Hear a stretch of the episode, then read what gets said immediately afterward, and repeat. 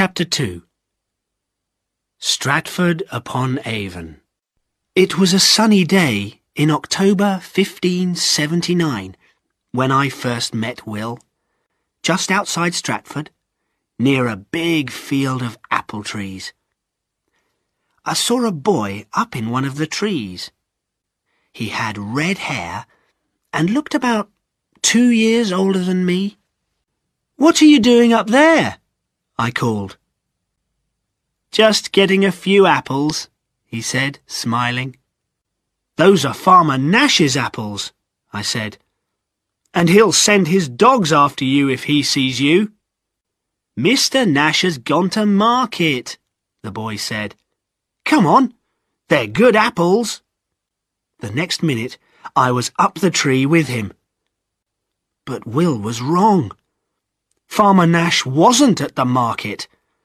And a few minutes later, we saw his angry red face above the wall on the far side of the field. Will and I ran like the wind, and only stopped when we reached the river. We sat down to eat our apples. Will was fifteen and lived in Henley Street, he told me. His father was John Shakespeare, and he had a sister, Joan, and two younger brothers, Gilbert and Richard.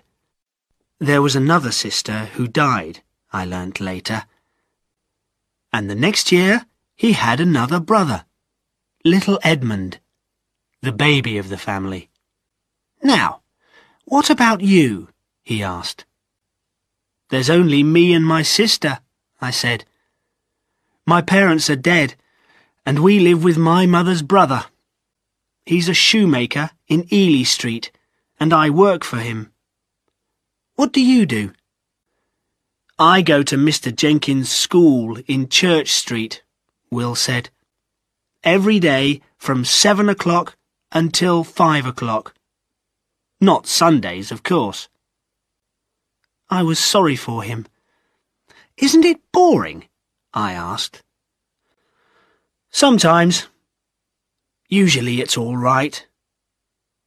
He lay back and put his hands behind his head. But we have to read and learn all these Latin writers. I want to read modern writers and English writers like Geoffrey Chaucer. Can you read? he asked. Of course I can read, I said. I went to school. Will sat up and began to eat another apple. I want to be a writer, he said. A poet.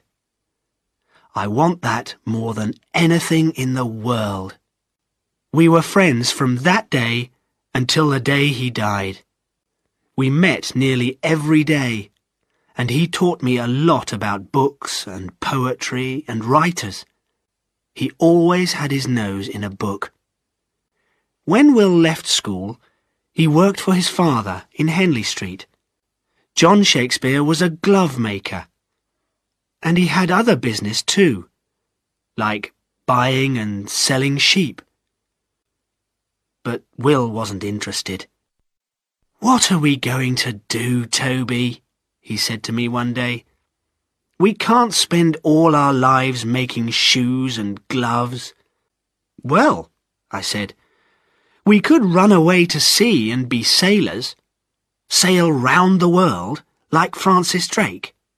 Drake sailed back to Plymouth in 1581, after his three-year journey round the world. But we were still in Stratford. We made lots of plans, but nothing ever came of them.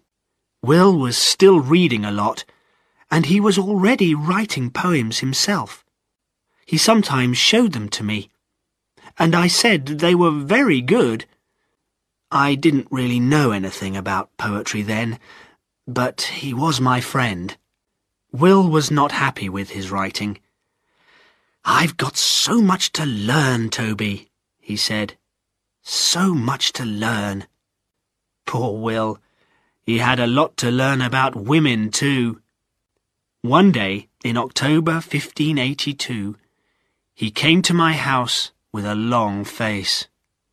I'll never leave Stratford, he said. Why not? I asked. We'll get away one day. You'll see. Perhaps you will, he said. But I'm going to be married in a few weeks' time. To Anne Hathaway. My mouth fell open and stayed open. Married? Anne Hathaway? Is that the Hathaways over at Shottery? Yes, Will said. I was working on some shoes on the table, and Will picked one up and looked at it. Well, um, she's a fine girl, of course, I said uncomfortably.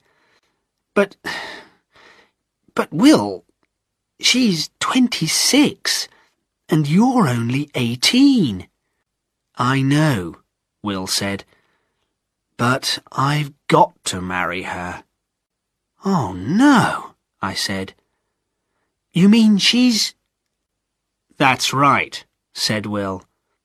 In about six months' time, I'm going to be a father.